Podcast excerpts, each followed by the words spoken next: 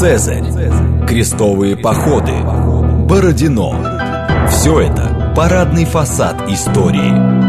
А что хранится в подвалах? Программа «Родина слонов».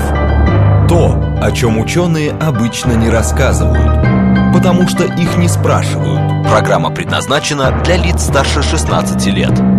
Добрый день, это «Родина слонов», программа об исторических мифах, об истории, которую мы не знаем, и о тех фактах, которые вполне очевидны для ученых, но по разным причинам прошли мимо нас. Меня зовут Михаил Родин. Сегодня мы будем говорить о вещах, которые не очевидны даже для ученых. Э, мы будем говорить о большой исторической проблеме, которая, в принципе, глобальная. Но говорить мы сегодня будем о ней на примере э, Британии до римлян. Что там, собственно, происходило до римлян? А у нас есть типичная ситуация, когда э, общество сталкивается с какой-то большой, огромной, сильной а главное письменной цивилизации, мы очень сильно зависим от взгляда э, этой цивилизации на это общество. То есть, грубо говоря, мы все, что знаем про э, британцев до прихода римлян, мы знаем от самих римлян, и понятно, что это не может быть э, таким уж прям объективным.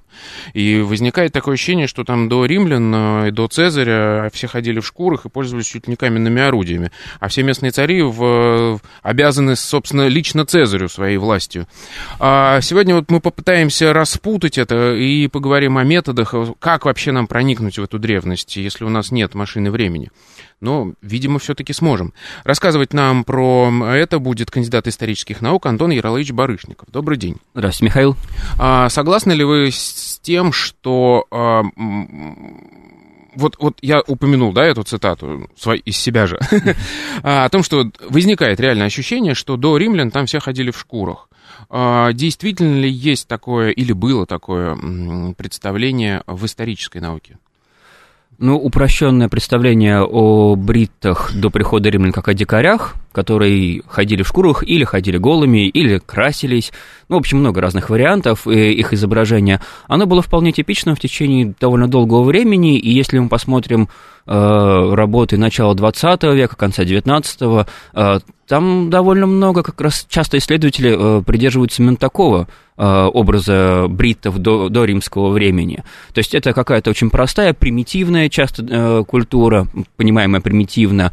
Например, классик и основатель романа британских исследователей Фрэнсис Хеверфилд говорит, что дикари, savages, primitive savages. Uh-huh. Так что, и в принципе, это был такой общий образ, который кочевал из работы до работы, в первую очередь, конечно, в наибольшей степени проявлялся в популярных или относительно популярных э, заметках, а, собственно, наука чаще смотрела просто на римские останки, то есть на римские источники, и все свое понимание э, э, до римской Британии и той Британии, которую Рим завоевывал, которая еще только-только становилась римской, строил, прежде всего, на античных письменных памятниках и на тех э, останках, опять же, прежде всего, римских, связанных с римской цивилизацией и культурой материальной культурой.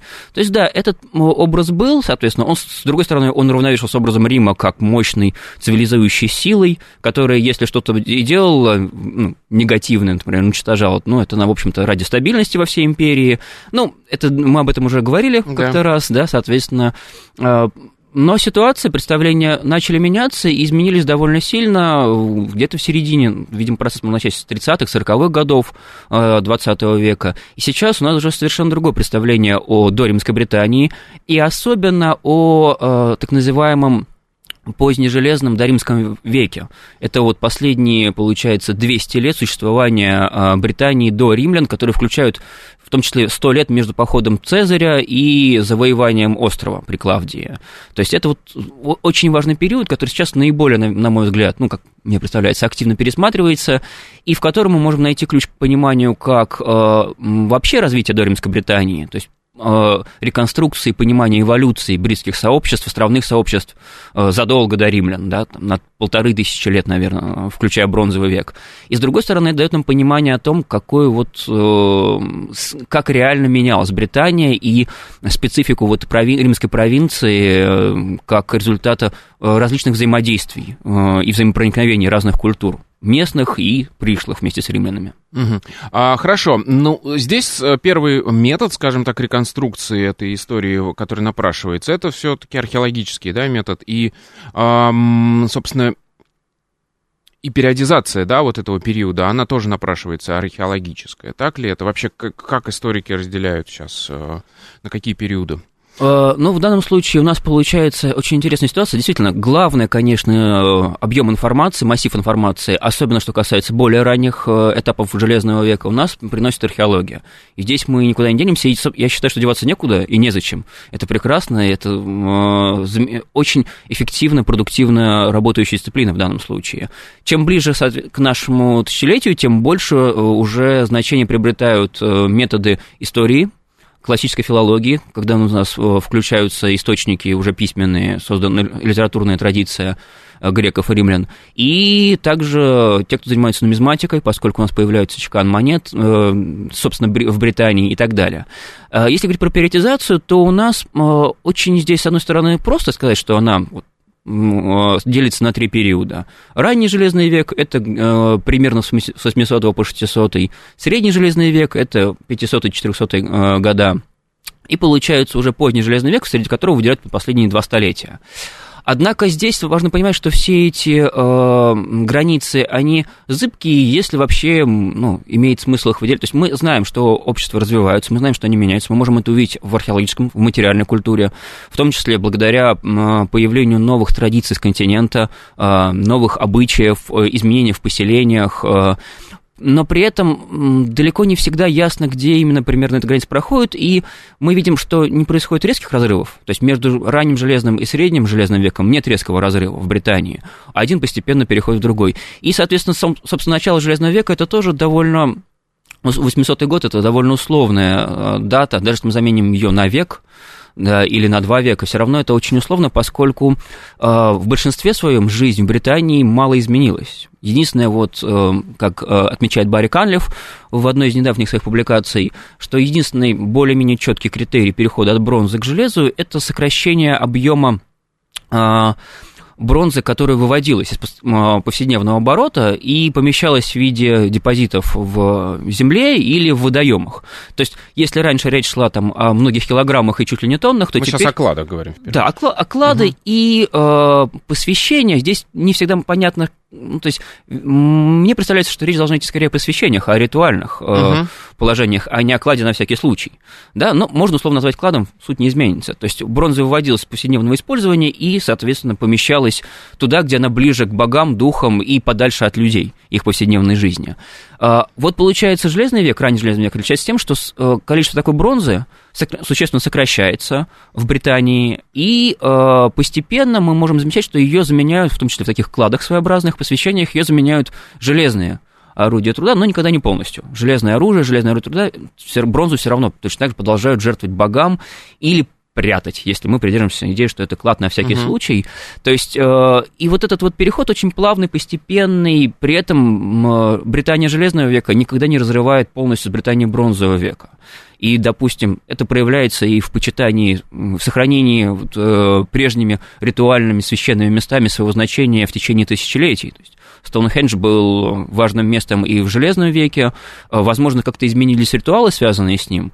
Возможно, много изменилось, но при этом сам он не исчез, как и большинство других э, мест, которые были сакральными для местного населения. Это говорит также и о определенной преемственности населения, что оно столетиями и жило на одном, на одном месте, и каждое новое, скажем так, поколение наследовало старому, а не было переселенцами, которые все радикально меняли.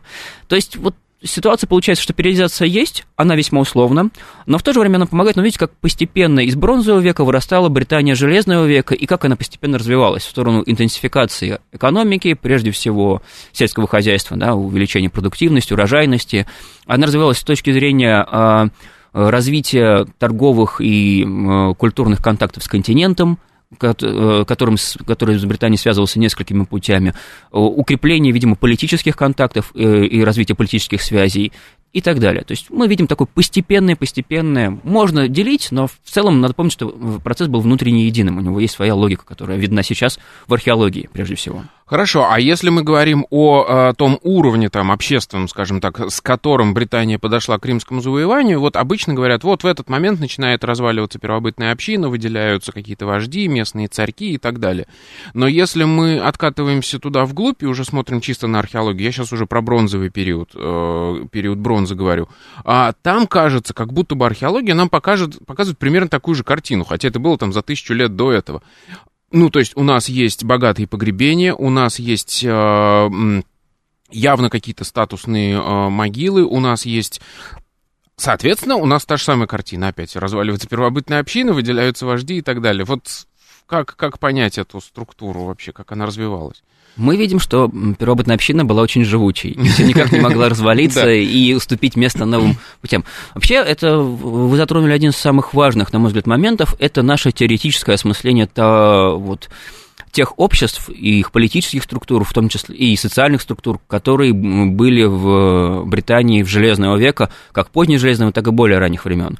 Но общая линия, как считается, это постепенный переход от э, таких гетерархий, общества, которые характерны эгалитаризмом, и даже богатые погребения, в которых это погребения такие довольно скромные по меркам позднего железного времени, хотя здесь я не буду все-таки судить, здесь сложно сказать, материала, мне кажется, недостаточно, чтобы вот так вот четко разделять. И постепенное вот усиление иерархических структур, связей, выделение дифференциация, стратификация, выделение верхушки племенной, а, который прежде всего занимался войной. Здесь, видимо, есть, как настаивают некоторые исследователи, в том числе тот же э, Канлев, что у нас есть э, заметная тенденция о том, что военное дело играет все большую роль в течение Железного века. То есть, с течением Железного века именно вот война стан- все чаще становится одним из главных занятий для части населения, и вокруг вот удачливых военных вождей племенных у нас складываются структуры, которые впоследствии превратятся в институт власти, которые впоследствии превратятся в тех самых рексов, которых мы знаем из монет и из упоминаний э, в античной традиции. Другое дело, что, опять же, э, когда мы говорим сейчас про Британию в целом, мы все равно немножечко лукавим, поскольку далеко не везде мы наблюдаем такой процесс вот явственно. Это есть на юго-востоке, где постепенно выделяются э, племенные элиты, но они становятся особенно заметными как раз в позднежелезном веке, потому что появляются большие э, некрополи, связанные явно с элитой, и эти элиты, видимо, концентрируют в своих руках вот экспорт и импорт с, континен... с торговой связи с континентом. С другой стороны, у нас есть центральная Британия, где кое-где есть так называемые форты на холмах, где, в свою очередь, э, выделяется, который тоже связан с военным делом и противостоянием друг с другом разных общин. Но, значит, первоначально они не характеризуются такой вот уж большой иерархией разницы в положении. То есть это довольно равные сообщества, сообщества, которые впоследствии становятся все более неравными, и тоже к концу Железного века они становятся такими иерархичными. У нас есть э, похожие группы военных элит, воинских элит на севере, в Йоркшире но далеко не везде. То есть значительная часть э, поселений, связанных с Римской Британией, не демонстрирует такой вот того самого разложения общины и выделения элит. Поэтому процесс, видимо, шел разными путями, процесс, как, говорил Том, как говорит сейчас Том Мур, процесс получается комплексному, сложному, такому предгосударственному этапу развития шел разными путями. И где-то он уже сделал несколько шагов вперед, а где-то еще находился ну, на уровне той же самой бронзы перехода. Э, при этом иногда он мог замирать и, видимо, немножечко откатываться в связи с какими-то факторами, которые нам не до конца понятны. Может быть, связано с болезнями, с э, неурожаями и так далее. То есть еще много предстоит узнать, поскольку многое не исследовано. А, то есть получается картина, ну, как всегда, более сложный, и процесс вот этот более длинный. И то, что вот я сказал, мы здесь видим развал общины, я имею в виду в конце, э, перед самым римским завоеванием, и в, в, в бронзе видим развал общины. Это один процесс, просто он растянутый во времени, и это, он просто длительный. Но обычно, когда говорят про периодизацию там, Британии, то же самое, все время говорят о нашествиях. И казалось бы, вот, собственно, начало раннего Железного века в Британии связывают с приходом кельтского, собственно, населения. И вот, казалось бы, это должно было все изменить, потому что пришла другая культура, все началось заново или по-другому. Так ли это сейчас, как видит историография? А, ну, в историографии, насколько я понимаю, у нас сейчас, э, насколько я могу судить, существует консенсус, что вот эти вот теории завоеваний, э, нескольких волн завоеваний или отдельных завоеваний кельтами, впоследствии бельгами, как отдельного гальского племени, э, эта концепция, в общем-то, сейчас никем не принимается. А, картина была намного более сложной, и это очевидно. И когда мы говорим о завоеваниях и переселениях, нужно вообще говорить о том, что у нас Британия ведь никогда не была изолирована она была включена в э, общеевропейскую культурную экономическую жизнь, и получается, что... Это вы сейчас про после Брексита зря так говорите. А, ну, ну, сейчас посмотрим, как они будут в изоляции, конечно же. А, тут получается ситуация, что то, что раньше считалось завоеванием, угу. намного логичнее считать переселением и, может быть, даже перемещением технологий. То есть, когда вы сказали, что пришло новое чужое, вопрос в том, было ли это чужим для британцев которые были знакомы, которые, многие из которых общин, э, сообществ имели связи торговые, культурные, возможно, династические, если мы там, здесь сложно, конечно, судить, потому что источников не хватает. Но очевидно, что вот э, в культурном, в материальной, в плане культуры материальной и, соответственно, духовной Британия была больше связана с континентом, чем кажется. И поэтому скорее речь идет, может быть, конечно, о отдельных э, набегах. Вполне возможно, этого нельзя отрицать, э, поскольку время было тяжелое, угу. соответственно, еще если Европейского Союза не было, который бы всех мирил. Э, и, с другой стороны, о перемещениях технологий, о торговле, о путешественниках, которые там оказывались, ища лучшие доли, о переселениях, э, о миграциях целых групп. Вот есть интересный пример, который связан скорее со средним железным веком. Это так называемая культура Арас, которую фиксируют в Йоркшире, и она связана с э, погребениями в колесницах. Э, знаменитыми, которые были распространены на континенте, были в районе, если я не ошибаюсь, Мозеля и Марне э, в том числе. И вот интересный момент, что в Британии она фиксируется, именно эта культура, именно такие погребения, только на территории Йоркшира. Это очень интересно, то есть здесь, скорее всего, мы как раз имеем с материальным свидетельством какого-то переселения, какой-то отдельной группы. Возможно, это была дружина с вождем, может быть, ее призвали, как в свое время призвали Рюрика, да, опять угу. же, как мы с вами уже говорили как-то раз, что э, история Британии это во многом похоже на историю Руси, если бы у нас были только византийские источники.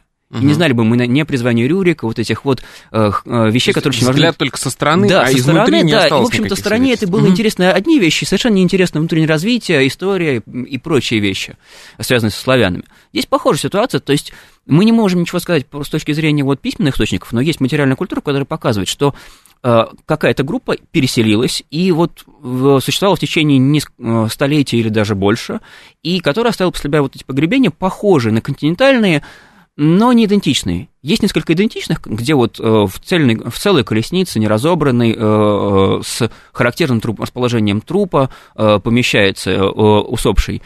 А есть ряд погребений, где колесница как в Икее, разобрана на части, угу. соответственно, и положение трупа меняется. Соответственно, вполне вероятно, у нас речь идет не о, собственно, переселенцах, да, вот в случае со вторыми, вот немножко другими погребениями, а с их потомками, вторым, третьим поколением, которое еще держалось за старую идентичность, но постепенно менялось под влиянием среды, в которой жило. Здесь, кстати, на самом деле я немножко слукавил, когда сказал, что здесь литературные источники не помогают. Мы знаем, что вот э, племена, которые жили в той э, области Йоркшира, называли, римляне называли паризами.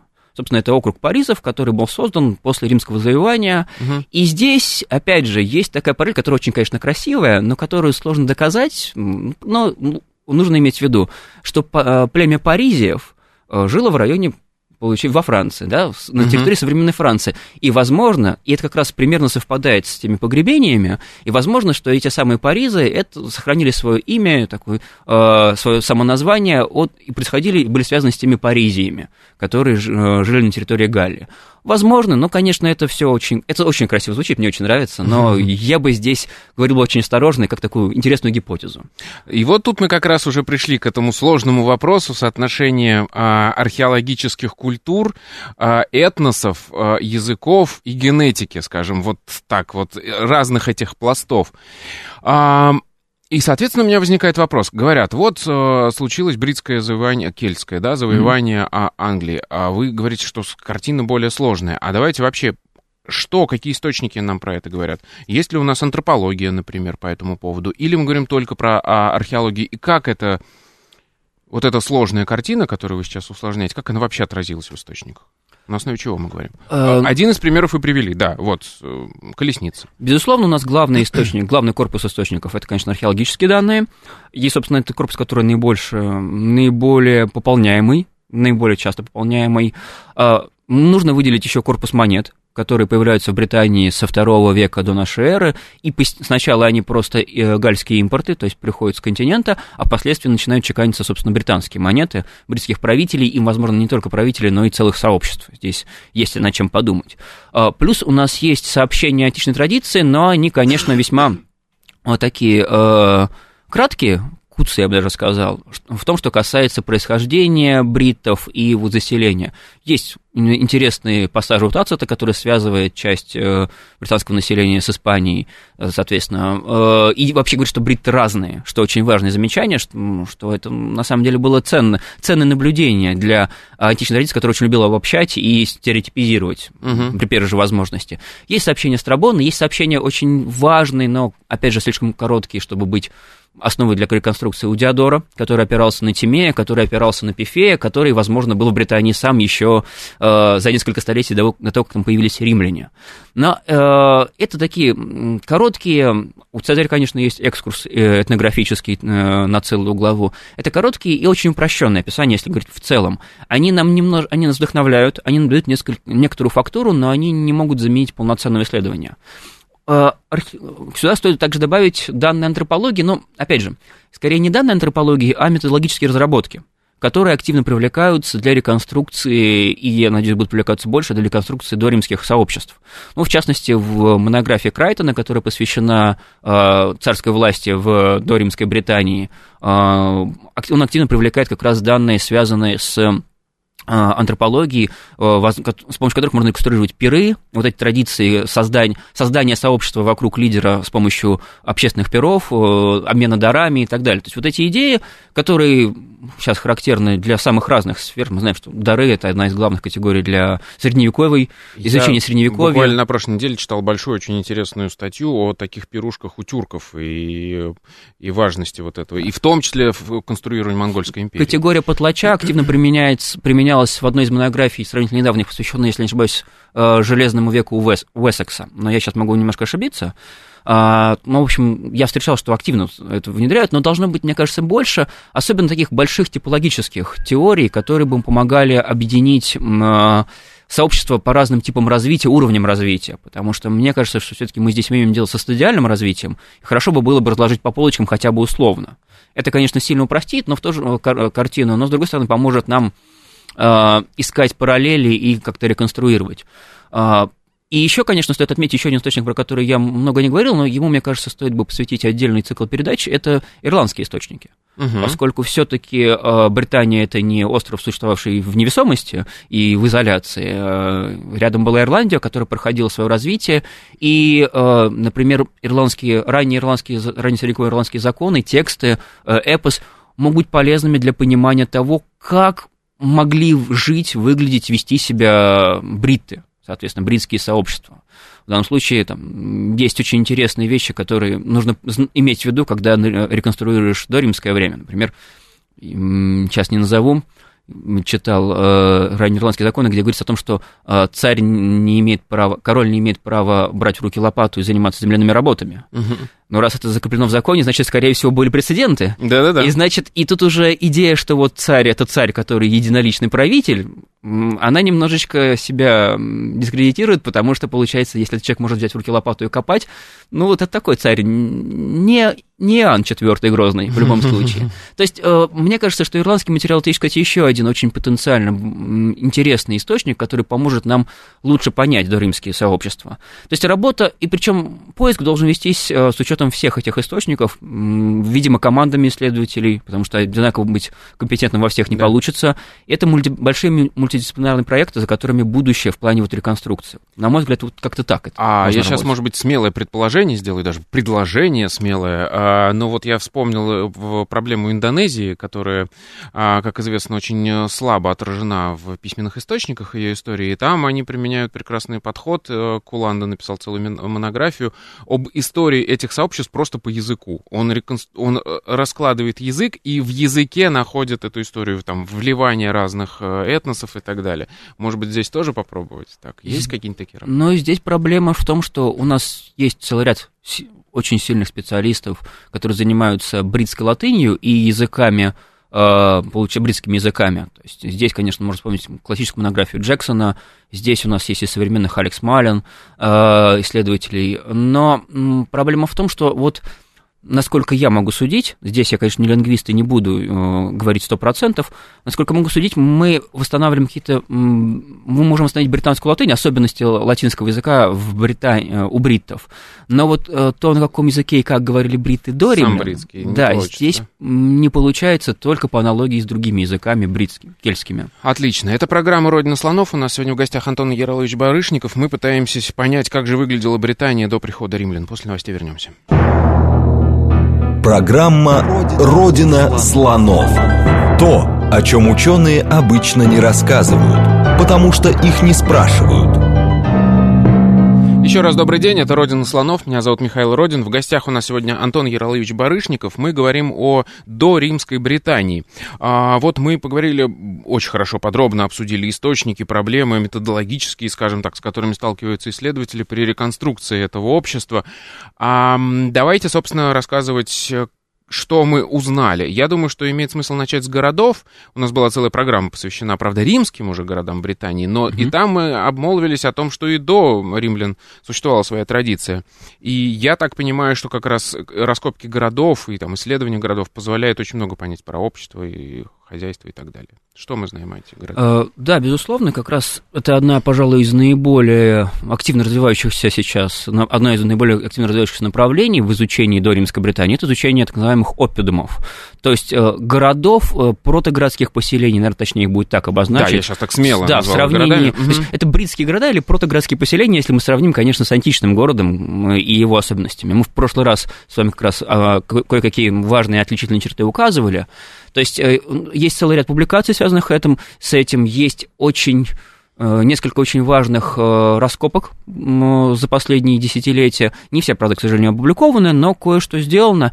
И сейчас очевидно, что опидумы, которые ранее рассматривались как такие первоначально, они возникают у нас где-то вот во втором, в первом веке до нашей эры, то есть на самом излете Железного века, такой кульминация развития определенных сообществ бритских, и они, получается, раньше воспринимались как центры силы, прежде всего, центры, которые создавала вокруг себя та самая элита, которая занималась войной, торговлей, дипломатией. А сейчас э, все чаще звучит мнение, основанное как раз на Э, новых раскопках, что ситуация несколько сложнее, и что опытами как раз вот вершина эволюции, процесса централизации целого ряда поселений, да, целого ряда поселений и активности хозяйственной в а, в округе, в окрестностях. В данном случае очень интересная работа Гарланда, из, э, буквально месяц назад вышедшая в Оксфордском журнале археологии, по поводу типологии э, опидумов и посвященная как раз опидумам в районе Уэссекса, в районе современного Чечестера, где впоследствии будет римский город Навиамак. И он как раз показывает, что в течение, э, если раньше чаще считалось, что Навиамак возник, там, до римское поселение возникло на пустом месте, свободным от э, каких-то посе- других поселений и от хозяйственной активности, то оно скорее, э, то сейчас очевидно, что он представляет кульминацию хозяйственного развития региона. И как раз вот у нас активно развивалось сельское хозяйство, э, население росло, структура населения усложнялась, выделялась вот эта верхушка, и впоследствии из этого всего родилось, родился опидум такой. То есть, получается, какие-то количество, ну, а, были какие-то деревни сельскохозяйственные, да. такие поселения, которые срослись в да, срастались, скажем так, и становились основой для будущих опитов, потому что, опять же, это не город как селение, как появился, например, Рим или другой город в нашем в более привычном понимании, а это огромная это большая территория, которая а, местами а, защищена искусственными, искусственно созданными земляными, прежде всего, укреплениями, а местами защищена самой природой. То есть это скорее такая территория большая, более широкая, чем любой, большего масштаба, чем любой римский город в провинции, да, в том числе возникший в этих самых опидумах. То есть получается, что ситуация такая, и опидум, получается, у нас объединяет вот Самый интерес к опидам объединяет одновременно задачу реконструкции социальной структуры и эволюции общественной организации. Объединяет, получается, анализ вот политической истории, которая как раз для позднего времени э, до римского уже может быть реконструирована ну, с определенной степенью точности, но тем не менее она может быть реконструирована в, и превращена в событийную историю.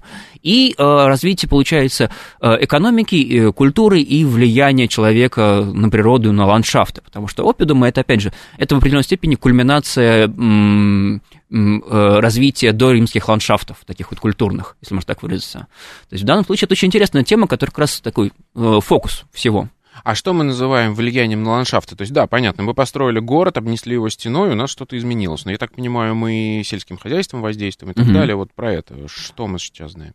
Uh, ну, мы знаем, что а как, как человек обычно делает, природа немножечко истощалась под напором человека, и поскольку население росло, и общество развивалось, и экономика интенсифицировалась, у нас оно все больше и больше истощалось. То, то есть у нас сокращаются леса, не очень в масштабе последующих эпох, конечно, это незначительно. Но если мы сравним с эпохой бронзы то, или раннего железа, то это заметно. Опять же, здесь, к сожалению, далеко не все понятно про раннее железо, чтобы вот прям хорошо сопоставить.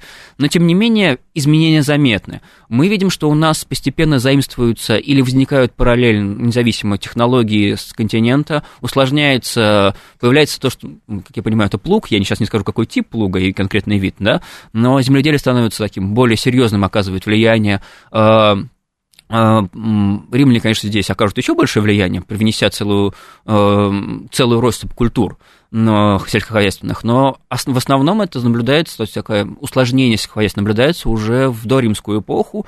Больше скот, э, больше скота разнообразного, больше э, использованию ресурсов, связанных с лесом. В данном случае а, тот же самый вот э, вельт в западном Кенте, он у нас все больше используется, там залежи, получается, железной руды, он так, болотистое лесное место. Он чаще используется для получения вот железа. При римлянах, э, римляне как раз продолжат традицию использования вельда для, э, для добычи железа. То есть вот такие моменты, которые очень хорошо заметны, и благодаря появлению опытов они централизируются, систематизируются, Конечно, опять же, степень централизации не преувеличиваем, систематизация, но это шаг вперед по сравнению с тем, что было раньше. То есть все становится более системным, последовательным и более глубоким. А мы понимаем, как это было организовано? Ну, то есть, да, вот мы говорим про сельское хозяйство, которое воздействует на окружающую среду. Ну, условно, грубо говоря, например, это отдельное поле для каждой семьи, которое самообрабатывает, или есть какая-то централизация в этом, в смысле, там, а ирригация, уже не, не знаю, или какая-то дележка, как минимум, управление процессом э, сельского хозяйства?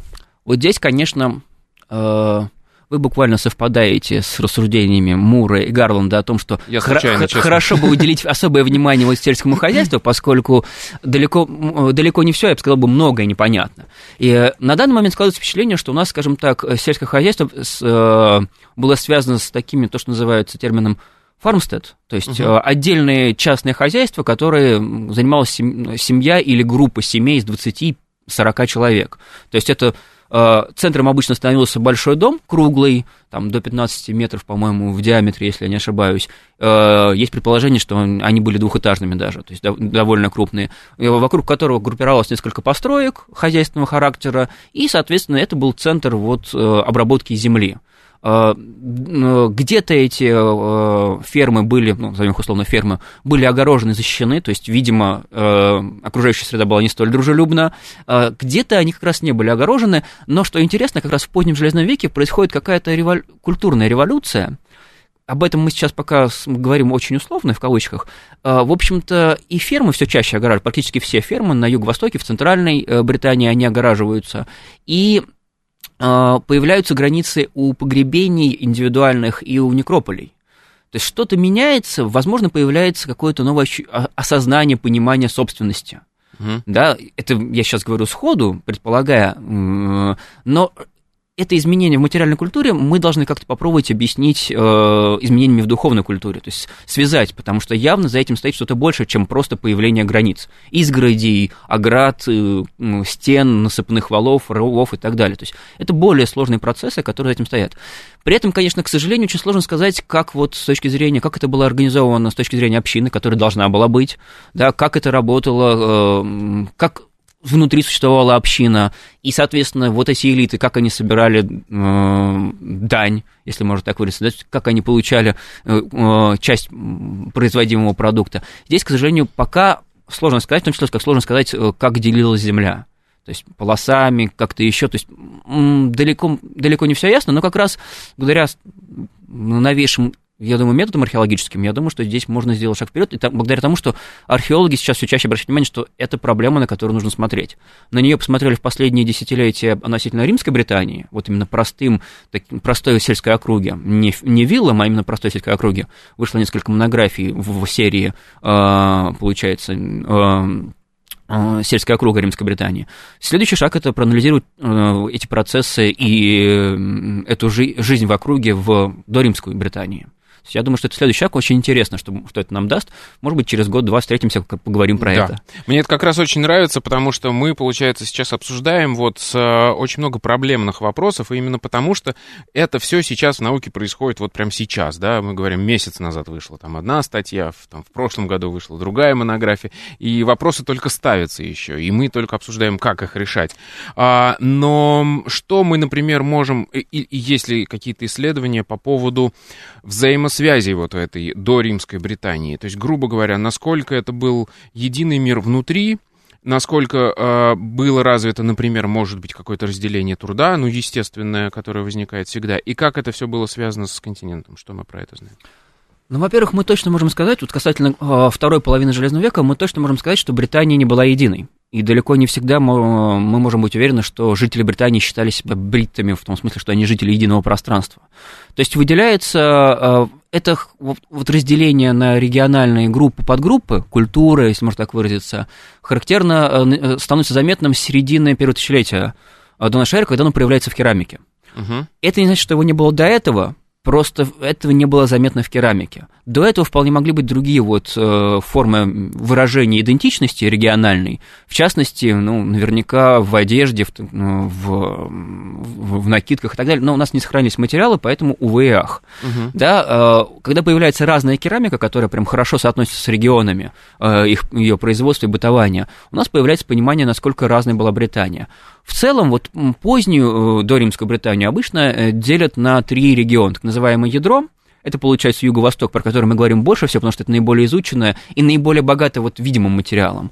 Это э, такое срединное срединные земли, можно сказать, что Средиземье, угу. да, которое включало там области и ценов в Норфолке, Дабунов и так далее, то есть э, такая полоса.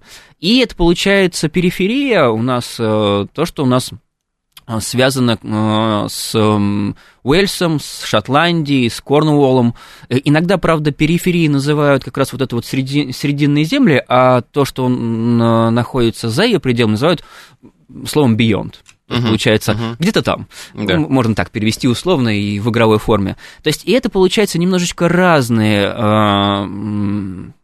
разные образы жизни, немножечко разные культуры, но, конечно, взаимосвязанные, потому что э, между вот, условным севером и юго-востоком, северо-западом и юго-востоком шли постоянные контакты, э, которые шли как раз через эти э, посредников на средних землях. И э, все это было тесно связано. У нас, например, есть сообщение античной традиции, которым, в принципе, можно доверять, что племена Катувелаунов, которые находятся в том самом ядре, они повелевали, ну, управляли, им подчинялись племена Дабуннов и Ценов, которые находились за пределами этого ядра, но, видимо, они от них были зависимы, входили в большую конфедерацию. То есть можно предполагать, и материальная культура об этом говорит скажем так, что она вполне указывает на это, потому что есть общие моменты, которые это показывают.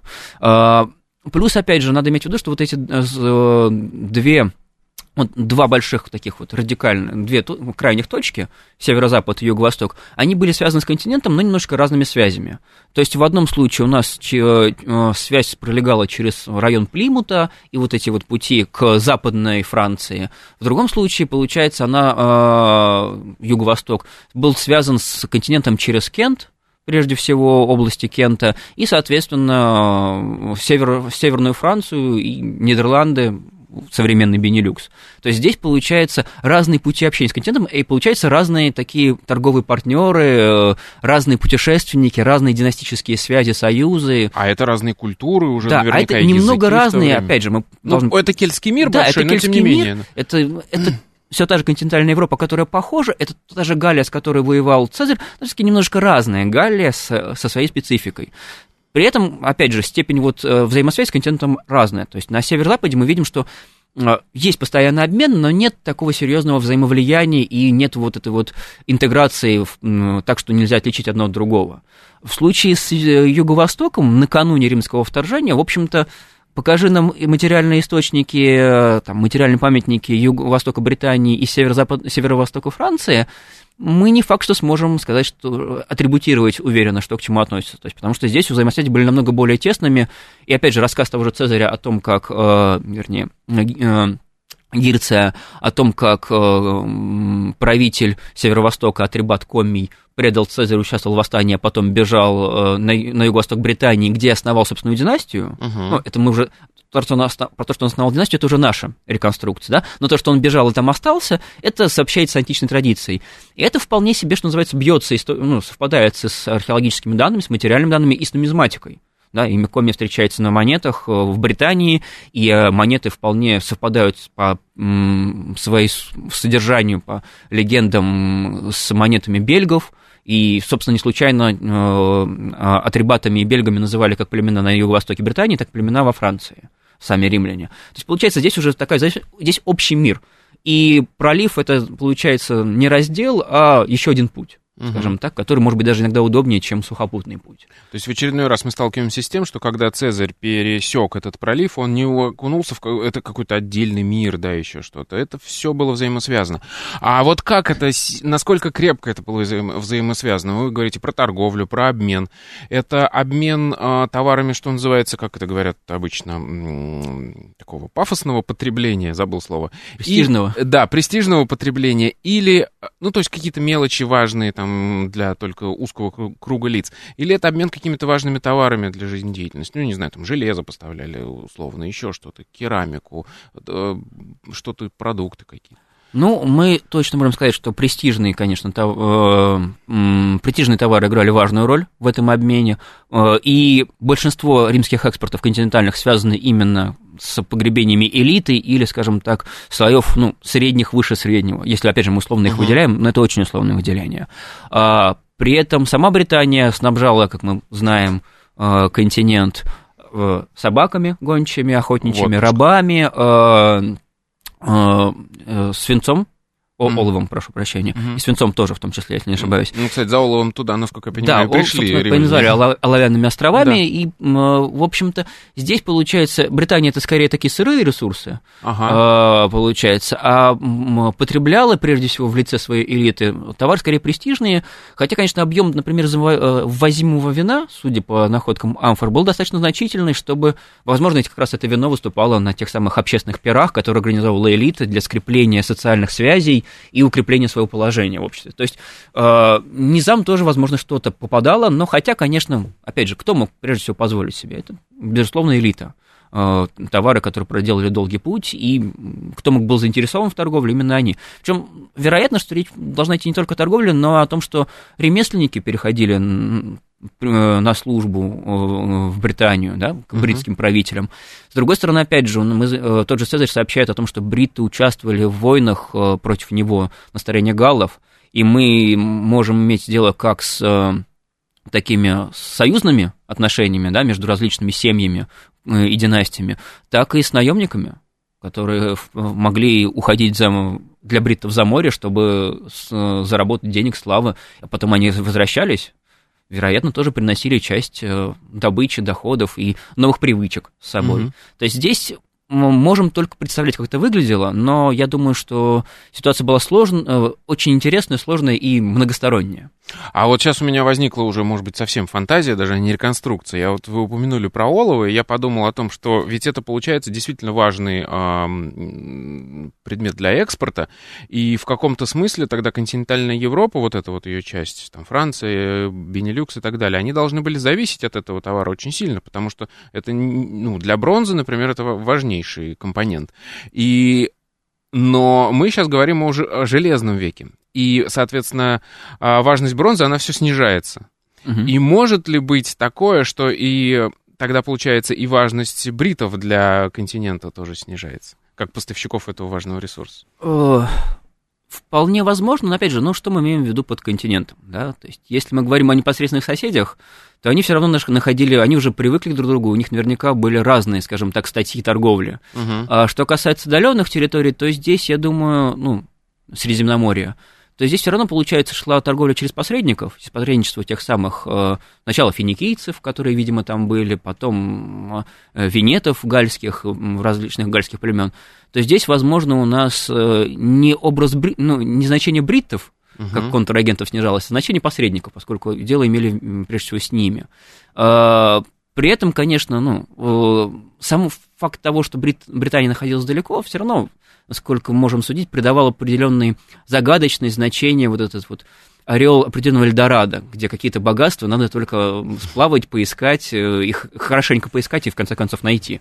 Да, то есть эм, при этом, да, вот, например, для раннего Железного века есть э, мнение в литературе, что вот происходит определенный спад торговых отношений, Соответственно, и вот эта связь с континентом на некоторое время, может быть, даже прерывается, относительно прерывается, и Британия оказывается в определенной изоляции. Но я бы не стал так преувеличивать, вот именно uh-huh. вот слово изоляция здесь не очень подходит, потому что, как мы видим, все равно взаимодействие сохранялось, все равно там, некоторые технологии, зародившиеся в Британии, оказывались на континенте и, на, и наоборот, наоборот, конечно, чаще. То есть все равно картина более сложная, как сейчас видится археологом. Угу.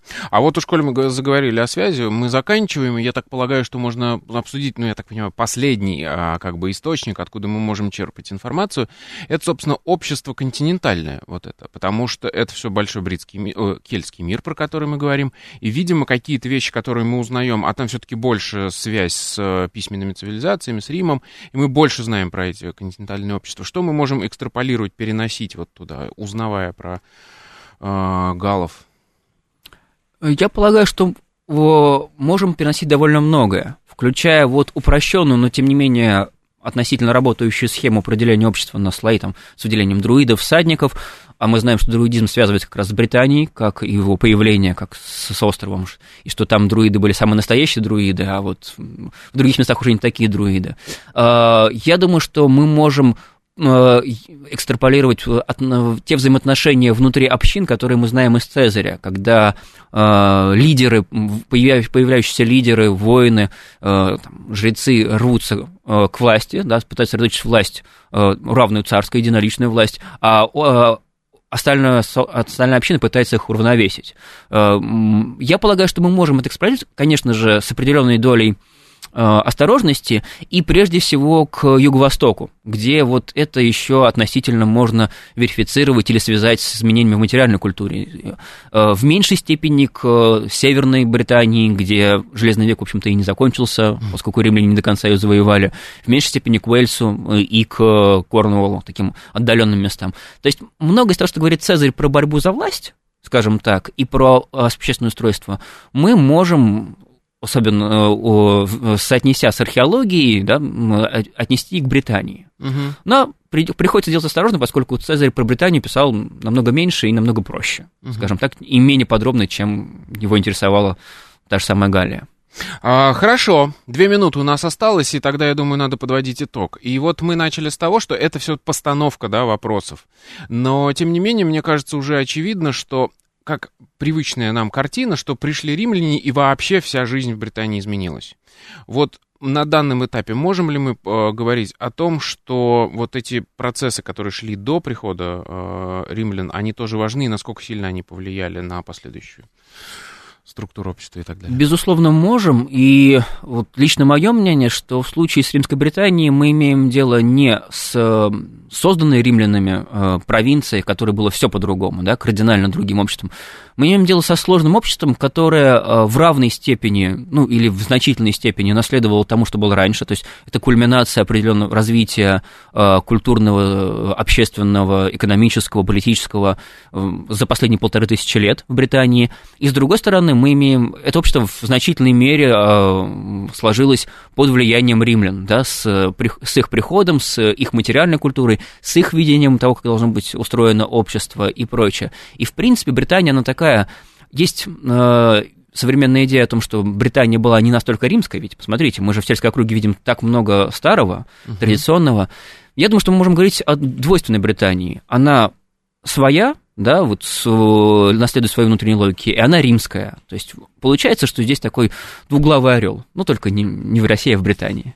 То есть, возвращаясь к аналогии там, с Русью, например, мне пришла такая мысль, что это э, считать, что римляне настолько сильно изменили общество, а вообще она стала другой, это так же наивно, как предполагать, вот как раньше была точка зрения, что пришли варяги и создали государство на Руси. Безусловно. Да, а, то есть тут, как всегда, все более сложно, и процессы начи- начинались задолго до прихода вот этих Однозначно. завоевателей, которым мы обычно приписываем а, какие-то тектонические сдвиги, я бы угу. сказал, в обществе. Отлично. Это была программа «Родина слонов». В гостях у нас сегодня был Антон Ярославович Барышников. Мы говорили о том, как выглядела Британия до римлян. Но и так получилось, что мы, в общем, больше поставили вопросов, чем дали ответов. Но тем интереснее, значит, мы все больше и больше будем информации получать в будущем. Спасибо вам. Спасибо. До свидания.